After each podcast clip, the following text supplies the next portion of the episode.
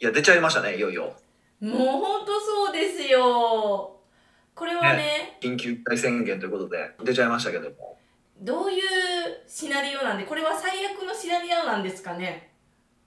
え、最悪のシナリオなんですかいや、わかんないですけど。 そんなことはないですけどね、本当にね、もう最悪だったらロックダウンとかもありえますけど、あ、そうかそうかそうかそうか。まあ、とりあえず、あの、緊急事態宣言に何が変わったのかっていうと、やっぱりあれですよね、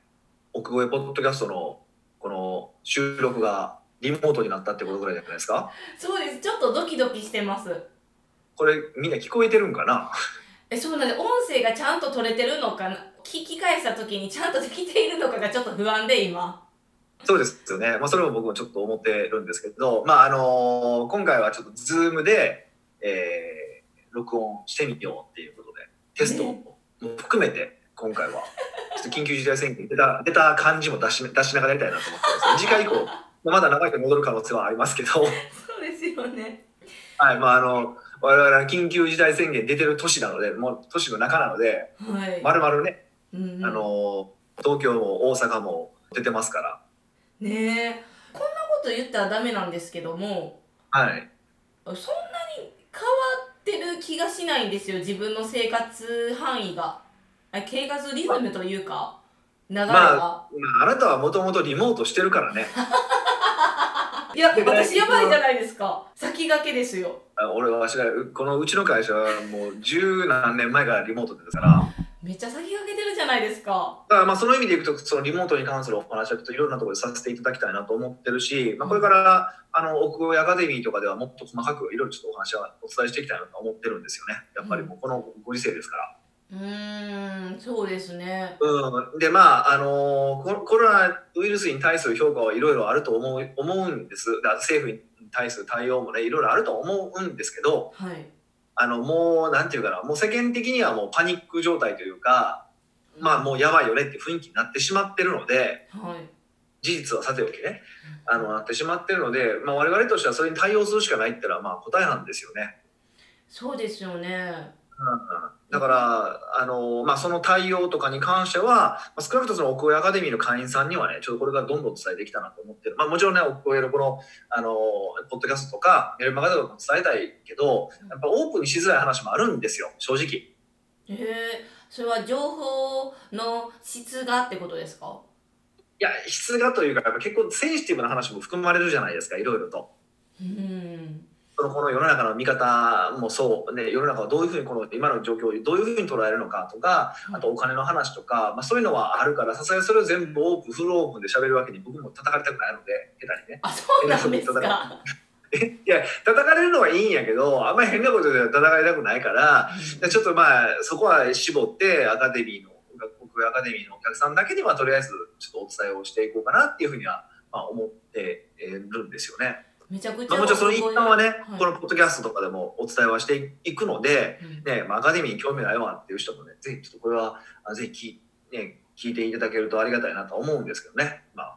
うんヒデさんはね生活変わってるんですか、その東京にいるじゃないですかずーっと端末ぐらいからいるじゃないですかそうですねはいえどう、はいどういう生活してたんですか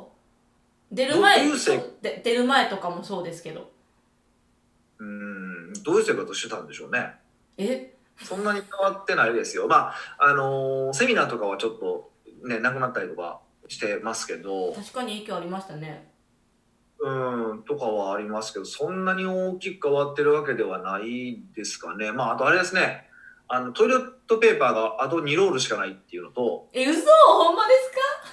そうなんですよ。あのキッチンペーパーがもうすぐなくなるっていうのがあるんですよえね。もうペーパー類じゃないペーパー難民じゃないですかそうなんですよ。難民なんで、しかもその必死で買いに行かないじゃないですか。別にそういうものを。いえ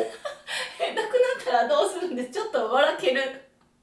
やまあ今でもだからトイレはまあお風呂のと隣にあるから、はいまあトイレットペーパーをあまり使わずにすぐシャワーに直行するとかそういうことやってますよね。えちょっとめっちゃ面白い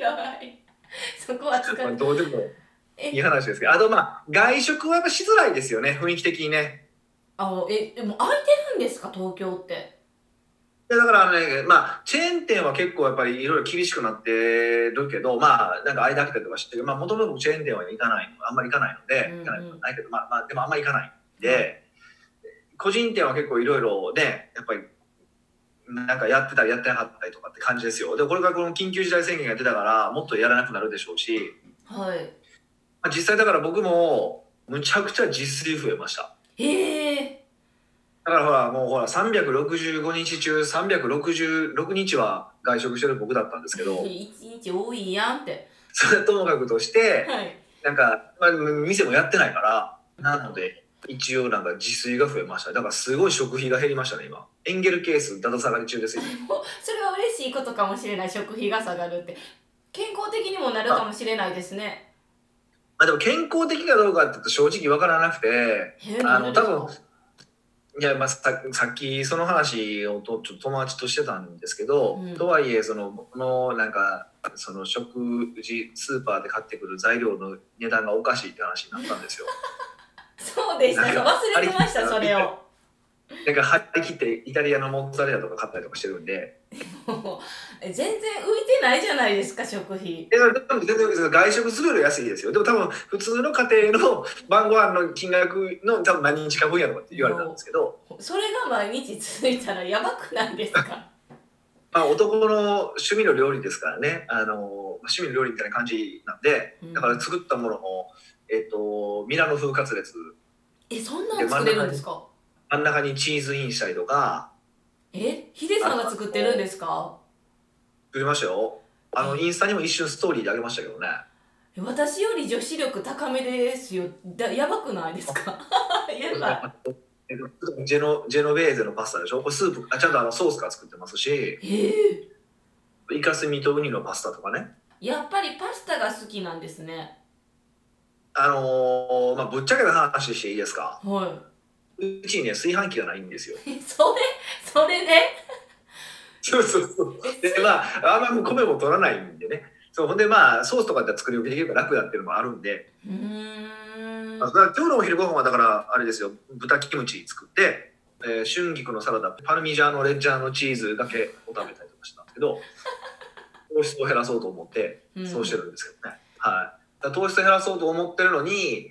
最近ちょっと干し芋ブームが来てて欲しい、あ、欲しいもそうなんですよ干し芋食べ過ぎ事件が今起きてますねえ、うんでもなんか欲しいも、なんか健康に良さそうなひ響きでまあすでよ。もいやいやいいとは思うんですけどやっぱりね言っても量の問題もありますからね何週間前なんです1ヶ月ぐらい前にはい。あの、マツコの知らない世界ってテレビ番組あるじゃないですか。知ってます知ってます。タン、タランってでしょそうそう、あの番組で、あの、それやってたんですよ。干し芋特集やってたんですよ。あ私も見ましたよ、ちゃんと。は見ました、はいで、あのーまあ、あの地地域に、クライアントさんがいてて、うちの、い。プライベートクラブに参加してくれてる方がいらっしゃって、はい。で、あの干し芋って手に入るんですかねって言った ら、全部手に入れてくれて、箱ごと、箱、箱入りで。すごい。そうなんですよ。で、それをしこたま消費してたっていう。何が一番美味しかったんですかいっぱいあったんですか種類。ああ、えいっぱいありましたよ。な何種類 ?4 種類か5種類ぐらいあって、たプラス別のやつもくれてたから、へーなんかいろいろ違いがあって、あのー美味しかったですね。でもやっぱりあの、あの時もマツコさんが言ったけど、あの昔ながら硬いやつが美味しいって話をしたんですけど、僕も個人的に言えばあの昔ながら硬いやつ好きですね。へー丸のまんま干したやつ、水分量の多いやつあったんですよ。で、もちろんそのパンチがすごい美味しいんですけど、干し芋として考えたら、いやいや、こっちの方が美味しいやろ、みたいな。厳しい。いやいや、それはいやいや、だだどっちも美味しいんですよ、もちろん。何回も言うけど。いいし、ありがたい。もう来年から毎年送ってもらおうと思ってるんで。あまあいや、プレッシャー、プレッシャー。その方、プレッシャーじゃないですか。で、お金は払いますよ、もちろん。いや、ほんまね、だから、そう持つべきものはそういう地元の仲間やなって思いますよね。まあまあ、そうですよね。僕はたまたまそれも、全然もう買わ買えないって言ってたんですよ、あれって。買えない。あ、で、そのマツコに出たから人気ってってことですかもともと買えないみたいで、その、あの時に出てた、その、なんか欲しいもの達人のおばちゃんいてたじゃないですか。はい。あの人もたまたまその、あの、星芋のなんか選手権かなんか、あ品評会かの時 に、だからお願いして言ったって、お願いして変えたと、電話では繋がれへんくてっていう話をしたんですよ。でもそれがまあたまたまその僕のそのクライアントさんの、まあ、お客さんなのかお客さんのお知り合いなのかなんかそうそうみたいであ、繋がってたんですね。そうなんですよ裏から手回していただいてい ただいたのでほんまそうやわ。あのそういう系のものがあるっていうことがですねぜひあの、まあ、このお聞きの方でいらっしゃったらですねぜひあのうちこういうの手に入るよって言っていただけると嬉しいなと思いますね。もう裏ルートで全部 もらうみたいな。もうしかもこのご外に出れないご時世食べ物しかないんですよ楽しみが。いやそうですよねしかももう宣言出てるからそのうんジムとか行けないじゃないですか、そうですねもうダメですね基本的に大規模なジムはダメですしね。えーうんそんなかその中ヒデさんはあのトレーニングとかどうしてるんですか体鍛えるのはまあとりあえず今はあのルーティンでこの運動をするって決めてるのでその運動をするようにはしてますね。え自宅でですか自宅で自宅で。へえ、一応負荷はやっぱりねあのパーソナルトレーニングと比べると小さいですけど、うんうん、まあ、とはいえある程度はいけるはずなのでそれでやってますね。毎日まあ一ヶ月やってるんですか毎日ってこと、まあ、毎日、えっと、有酸素か筋トレかどっちかはなるべくするようにします。1日2日空けますけど、もちろん。うーんでも今ね、やっとけば、まあ、大体感覚的に僕3週間空けてもそんなに筋肉落ちないのは分かってるんで、えそれはヒデさんの肩体だけですか私の体はいや、それは人によって違います。だから僕の場合は結構長くずっとトレーニングしてるからっていうのはあると、積み重ねしてるからね。はあすごい地立もですねやっぱり塵も積もればマウンテンなので、マウンテンなのでそうなんですよ。なので、まあ、そういうふうにして保つしかないですね。まあ、あとはちょっとちゃんとこれもみんなそうですけど聞かれてる方はみんなそうですけどあの心拍数を高めて心肺機能を高める運動はぜひしてほしいですね。えっ、とだからあの縄跳びとかこうははし太ももを上下に上げるみたいな感じですよねああまあ確かにそうです。体そうです太ももを動かすとだい心拍数上がりやすいのでそう、あのーはぜひしてほしいんです。これは今回のこのコロナに関して言うとでもそうなみんなそうなんですよ結局。肺が弱いからってことですか要は一番初め、まあ、あの結構亡くなってる方を見てると全部そうなんですけど、まあ、こんなちょこまかい話なんですけどね、あの肺炎になってほら呼吸が苦しくなるって話してるじゃないですかはいそでう呼です吸がね苦しくなって死ぬってみんな思ってるんですけど呼吸が苦しくなって死ぬわけではなくてうん呼吸が苦しくなるだけじゃなくてそれにプラス敗血症とかでそう多臓器不全になって死ぬんですよ。うん多動器不全まあ、うんなんかいろいろ細かいんですけど、まあ、あんまりこれ言うとなんかキリがないのであれですけど、まあ、要は簡単に言うと肺がもともと弱ってる人が呼吸が苦しくなるなるだけじゃなくてそれ以外の合併症を引き起こして死んでるってことなんですね。へえそうなんですね苦しくなること自体死んでるわけじゃないんですよ。やっぱりその人工呼吸器つけてれば助かるんですよ。うんうんやっぱ志村けんさんなんかもう典型だと思いますけど、まあ、タバコをバカバカ吸ってたと、まあ、もちろんやめやめてるとはいえやめてから数年しか経ってないわけでしょ。うんうんうんでまあ多分運動もされてないし夜な夜な遊んでたわけじゃないですか。ってなるとやっぱ抵抗力弱ってるんですよね。おだからそれを考えるとやっぱりその心拍数を上げるっていうことが今回のコロナに関してはすごい有効なのでちゃんとあの、まあ、あまり疲れすぎるところでそれはそれで抵抗力が落ちるので無理のない範囲でちょっと心拍数を上げる運動ってのはぜひみんなしていただきたいなと思います。本当にあとねあの最近やっぱり何をつけてもすごいニュースが暗いじゃないですかそうですね。はいだから私は極力テレビつけたくないなって思っちゃうんですねはいはいはい。でもその情報は取り入れたいじゃないですかまあ現実今こうなってるよみたいな、まあそうですね。はい。そういう気持ち時ってどうしたらいいんですかいやもう今はだからテレビなんか見る必要全然なくてネットニュース見るとかでいいと思いますよ。そうチーンってなっちゃうんでそうそうあとまあ公的な情報はいっぱい流れてるからあの内閣府とかからそういうのを追えばいいと思いますよ。ニュースってのはもう分かりやすいところとかだけしか伝えないとかいろんな問題があるから、うんはい、でテレビはもうバラエティ番組だけ見てればいいんですよ。なんでバラエティーなんですか僕はもうバラエティとドキュメンタリーしか見ないんですよテレビ。えー、バラエティー見るんですねこういう時にお笑い見ろよって言うんじゃなかったんですかヒデさんバラエティってお笑いじゃないんですかえそういうこと えお笑いがバラエティーってことですかバラエティ番組で しょそういうふうに過ごしてもらうといいかなと思いますね。まあ、あと、なんかね、ちょっとこう、どっしりと、まあ、は困らないといけないんだから、逆にどっしりとね、なんかちょっと難しい勉強してみるとか、そういうのも一つの手だと思いますけどね。あー時間を有効に使ってってことですかそうそうもうね、こうなったら仕方がないから、そういうこもり方を覚えていていただけると、まあ、いいんじゃないかなっていうふうに思いますけどね。北岡秀樹の奥越えポッドキャスト奥越えポッドキャストは仕事だけじゃない人生を味わい尽くしたい社長を応援します改めまして北岡です。ミカですはい、もう今日はあのなんかすんごいあの美香さんの間が悪くてもう腹立ってくるんですけど仕方がないですよねこれね。え嘘そうなんですかなんかね話してるそうワンテンポ、まあ、多分これ聞き直してもらうと分かるんですけどすごいねワンテンポずれてるんですよ。いつもポンポンって帰ってくる、まあ、難しいんですけどね無理なんですけどね。えそれってあれですよねやっぱりズームでやってるからってことですよねいやどうなんですかねあのやっぱお互い目見て話できないってことはリズムちょっと合わせてにくいですよね。へえそんなあのズームやからウェブカメラやからお互い顔見れてるやんって思うじゃないですかいやだってあんたつけてないじゃん。そうそうそうそうそうはいそうやっぱね恥ずかしいじゃないですかはいねすっいぴやだんから散々俺あなたのスピン見てますよ。なんですけどなんか恥ずかしくなやいっでぱすりなんかか普通にすっぴんで突然現れたじゃないですか。でおおると思わへんかったとかなん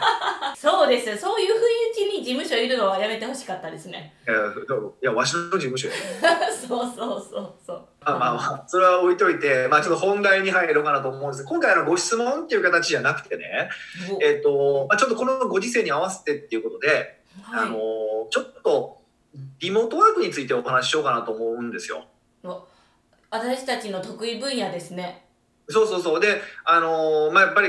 多分これ聞かれてる方はリモートワークをやったことがない方とかがいててうんでちょっと、まあ、気をつけてほしいなって思うこととというか、まあ、その辺はちょっとお話できるとお話できるといいかなと思うんです。気をつけた方がいいところですかリモートワークすることそうにそうまああのースタッフもスタッフもそうですし、まあ、これ聞かれてる社長さん自身もそうですしちょっと気をつけた方がいいんじゃないのっていううん話、でも意外とそのリモートワークっていうとなんかなんていうかなそのこのツール使いましょうとかねはいもうそういう話ばっかりしたいしちゃいがちなんですけど、まあ、そうじゃないその語られない盲点というかへえ気になりますよな何ですか盲点いや何やろかっていうと一人で仕事をするので、えっと、だんだん気持ちが落ちてくるっていう話なんですよまず。えっと自宅でするから一人でするから気持ちが落ちてくる仕事やる気なくすってことですか仕事やる気なくすだけだったらいいんですけど、まあ、実際今海外とかでも事例でも出てるんですけどやっぱ鬱が増えたりだとかあと、あのー DV が増えたりとかしてるそうなんですよね。やめてほしいですねめっちゃ悲しいじゃないですかそうそうでやっぱりリモートワークっていうことはつまりですねずっと家にいるっていう同じ場所にいてるってことなんですよね。うんうんはいもちろんそれが大好きっていう方ももちろんいらっしゃるんですけど、うんまあ、そういう人でもいや仕事では外れてるじゃないですか。そうですねもちろんそうそういくそうつそうだそう。っていいういふうに考えると本当に家の中だけで過ごし過ごすってあんまりないんですよ多くの人にとってない経験なんですよ。一日だけだと過ごすのはともかく、うん何日何日もっていうことなのでなのでまあその辺に関してちょっとなんかまあうなんかこう気持ちが落ちないようにするのをまずちょっと気持ち落ちないようにしましょうねっていうお話をしたいんですよ。気持ちを落ちなくするためにはどうしたらいいんですかそうですね、まあ、いろいろな方法はあるんですけど、まあ、具体的に一番基本的な話はやっぱり家にいるからあの規則正しい生活をしてください規則正しい生活何時に起きて何時に寝るって話ですへえもう自由に寝たいってなるのに何時にご飯食べるもそうですしへえもうそれを決めちゃった方がいいんですかぜひその時間はねなるべく決めてほしいんですよ要はやっぱ生活が乱れてくると寝る時間とか食べる時間とかどんどん乱れ乱れてくるとだんだんやっぱりそのあのホルモンの出方とかも悪くなるんではいやっぱりそそれが精神の落ち込みにつながるんですよねうーんだからこそまずは、えっと、少なくとも起きる時間だけは決めると。起きる時間うん、でもちろんだから起きる時間で会社の出勤時間があるわけじゃないからあの別にいつも通りじゃあ6時半に7時に起きましょうっていうつもりはないんですけど僕自身も今8時とか8時半に起きてますけど、えヒデさんがはい、最近僕そうなんですよ。えー、癖つきますよそんなことしてた らいやまあまあ戻すのは簡単だから戻僕は戻すのは割と簡単なんで戻しますけど。すごいそこはちょっと意識してほしいなっていうのはあります、うん一番規則正しい生活をするっていうはい。だから個人的なあのスタッフの方でそのリモートワークってその自分のペースで働けるっていう、まあ、良さはあるんですけどね、メリットですよね、それは。語られるんですけど例えば今までリモートワークがしたことない人にとっては結構それが大変だったり苦痛だったりすることも多いんですよ。うもう、んそうですね。そうだからあの僕が個人的にお勧めするのはこういうふうに急にリモートワークに導入したような会社っていうのは僕は朝礼の時間を設けるべきだっていうふうに言ってるんですね。朝礼そうだから多分朝の9時にみんなでああのそれこそこういうズームとかで集まってへえ。でしかもビデオ通話で話をするっていう。ビデオですかそえー、それちょっと女性からしたら、せっかく化粧もせず、働けるって思ったのにって今言ってると思いますよ。 うはい、まさにそれが2つ目の話なん ですよ。私の話やっちゃった。なんでえ、化粧をしろってこでまとあ、これなんですそのねえっとソロ生活をすると化粧をしなくていいとかはい。パジャマのまんまでいいとかって考えがちでしょえ、そうですよ。だって家におる特権じゃないですか、これが。そうなんですよそうなんですよそれやめた方がいいですやめるんかーい。やっぱそのそれをするとうんダラダラなっていくっていうのがあるからえ、本当にそういうのあるんですかなんかよく言いますよね。なんか服装とかも関係あるって。そうそうだから例えばあの、まあ、一番わかりやすいのはほら、まあ、去年流行った去年去年やったっけラグビーって去年でしたっけはでもその前にあの五郎丸さんの時にねそのルーティンって話あったじゃないですかい。えー、そんなんあったんですね。指指で指立ててやってから蹴る蹴るとかあのイチローさんがこうあるポーズを取ってからバッティバットあのバットを持つとかバットを持つっていうかあのバッなんていうんですかあれ分かれへんポバッティングにー入ズるみたいな感じですよね。そうそうそうそうあれ全部ルーティーンっていうじゃないですか、ああ、確かに。まあ、あのルーティーンによってそのその集中力を高めたりとかするっていうことなんですけど、はいまあ、我々は少なくともそうやってずっと働いてきた人間にとっては例えばそのうんメイク女性だとメイクをするとか、まあ、男性でも髪型を整えるとか、うんえっと、服を着るとかで、えっと、もっと言うと通勤をするそれがルーティンになって、まあ、要は儀式になってるんですよ。でその儀式によって人間でパンってスイッチが入って仕事モードに入るっていうのがあるんですよね。でそのモードを切り替えながらまあ仕事をするとなんか楽そうな感じはするんですけど結局効率はすごく落ちるし、えっと、だんだんやっぱだらけていくのでやっぱメンタル面が弱っていくっていうことなんですよね。へそうだから、あのーもう僕なんか朝起きたらまあもちろん僕朝一番は結構だらけたまま仕事するんですよ。え。めへえ、そうなんですね。初めの1セットですね仕事をしてでその後身支度整えますよ全部うーん。あの頭整髪料は塗らないですけどい普段僕ジェルで固めてるんですけど、まあ、ふジェルまでは固めたりはしないですけどでも少なくとも、えっと、ちゃんとドライヤーかけてえ外出ても恥ずかしくない髪の毛にはしますへえ、ワンセット終わって。そうあと服そうですねワンセット終わってから僕の場合は、ね、それは人によってリズムがあるから別にもういきなりそれやってから仕事をするでもいいですよ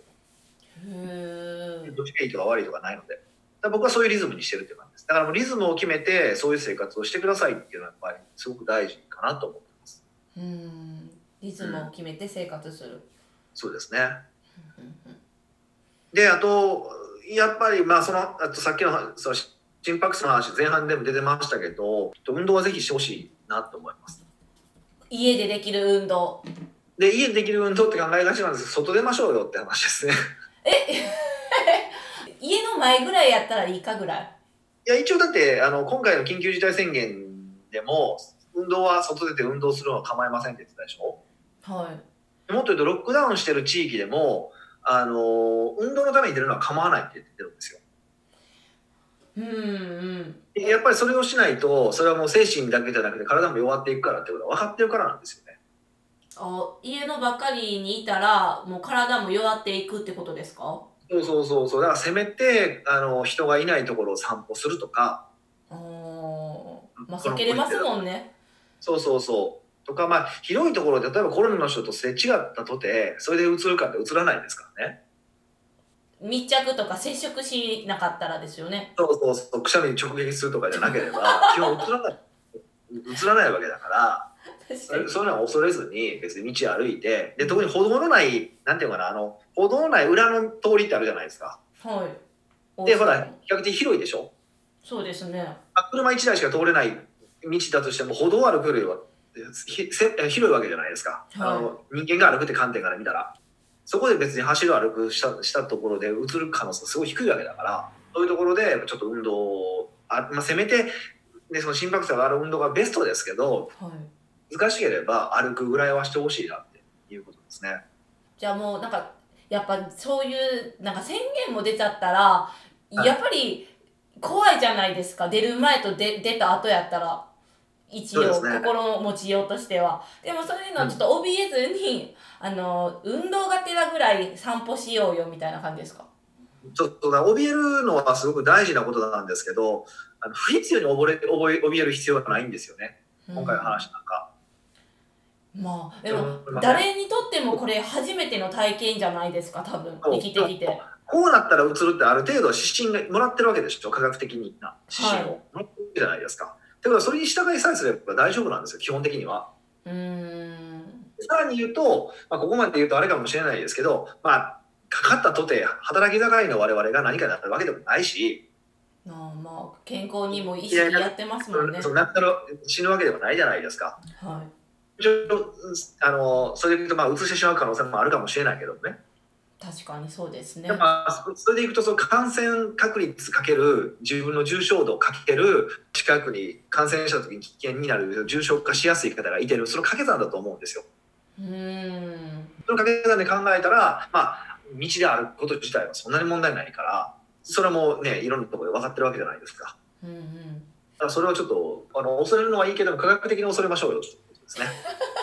科学的に恐れましょうよってちょっと面白いですね。まらちゃんあかんけど。まあ、合理的に恐れるというか、はい。そうですそうねそう。それは欲しいなと思いますね。うんうんうん。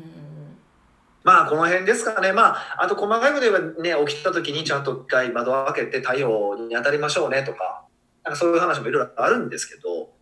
まあまあまあ、あの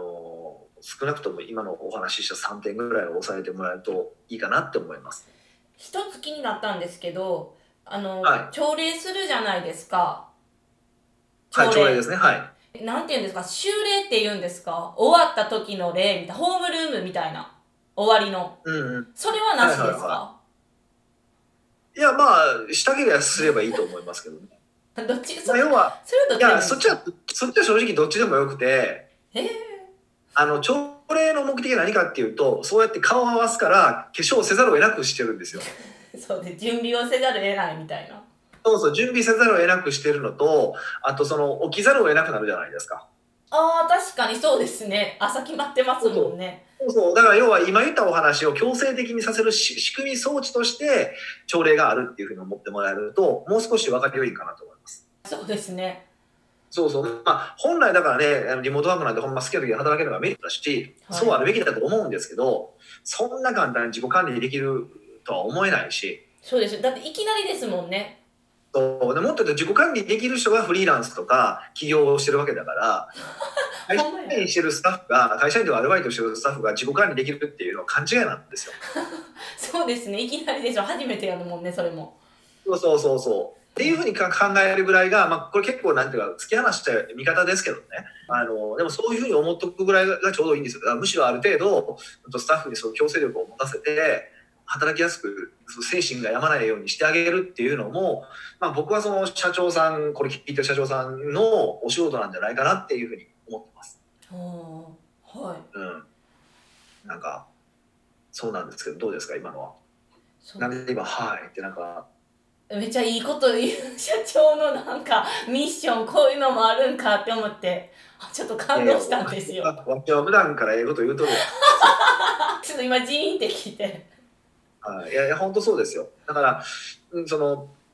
ね自己管理できないから悪いとかって話じゃなくてもうそれもしゃあないじゃないですかそうそうやって生きてきてるしあの自己管理ガンガンできる人と初めからやめてるしあー確かにそうですねうん起業してますそもうんねそうそうだからそこはもうそうなんでちょっとぜひねあのそう考えていただけるといいかなと思いますわかりました。じゃあリモートワークの注意点としては、一つ目は規則正しい生活をしてようってことですね。